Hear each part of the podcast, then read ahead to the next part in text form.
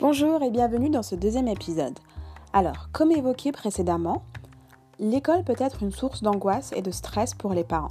Et ça arrive en fait quand le choix de l'établissement se fait par défaut ou quand le parent n'est pas en accord ou convaincu à 100% par l'offre pédagogique de l'établissement. En cette période de confinement et euh, avec les mises en place de l'enseignement à distance, plusieurs conflits ou questionnements, on va dire, ont vu le jour. Certains parents s'indignent, se mettent en colère ou manifestent tout simplement euh, leur mécontentement face à cette nouvelle offre d'enseignement en ligne ou à distance. Ce ne sont pas les seuls. Euh, d'ailleurs, certains enseignants aussi se retrouvent en grosses difficultés et totalement démunis, livrés à eux-mêmes.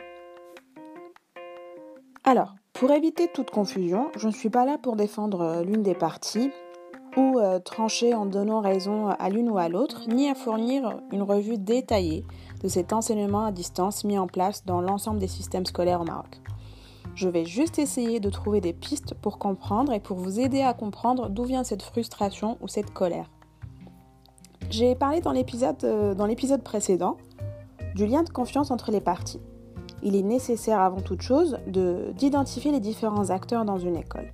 Alors, d'un côté, nous avons l'administration, le corps enseignant, les parents et l'enfant qui est au milieu de cette organisation. Donc nous partons du principe euh, qu'à partir du moment où le parent inscrit son enfant dans un établissement, le lien de confiance est établi entre ces parties et qu'il n'y a pas de situation conflictuelle. En gros, tout baigne, tout fonctionne. On est bien d'accord, malheureusement ce n'est pas toujours le cas. Et je pense que la question qu'il faut se poser, qui est d'ailleurs euh, assez simple, est-ce que j'étais satisfait de l'école avant ce confinement? Ou encore, est-ce que ce système correspond réellement aux facultés de mon enfant et non à mes aspirations personnelles? Est-ce que mon enfant n'était pas en difficulté scolaire avant cet enseignement à distance? Est-ce que finalement je connais réellement mon enfant, ses limites et ses capacités? Et est-ce que j'ai connaissance des tenants et aboutissants des programmes scolaires?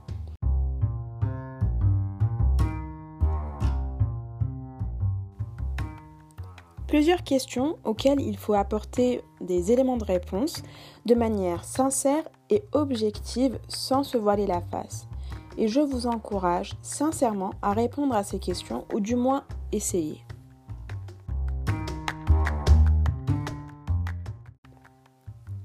Ce lien de confiance euh, ne se met pas en place du jour au lendemain entre les différents acteurs et euh, il est primordial de communiquer avec son enfant, ses enseignants, l'administration et se sentir appartenir au système scolaire choisi.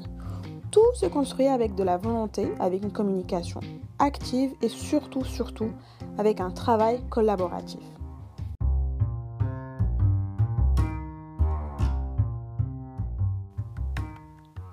Il est donc important de faire un travail sur soi, de construire une relation de confiance, un lien solide et basé sur l'écoute avec votre enfant et peu importe l'établissement que vous choisissez.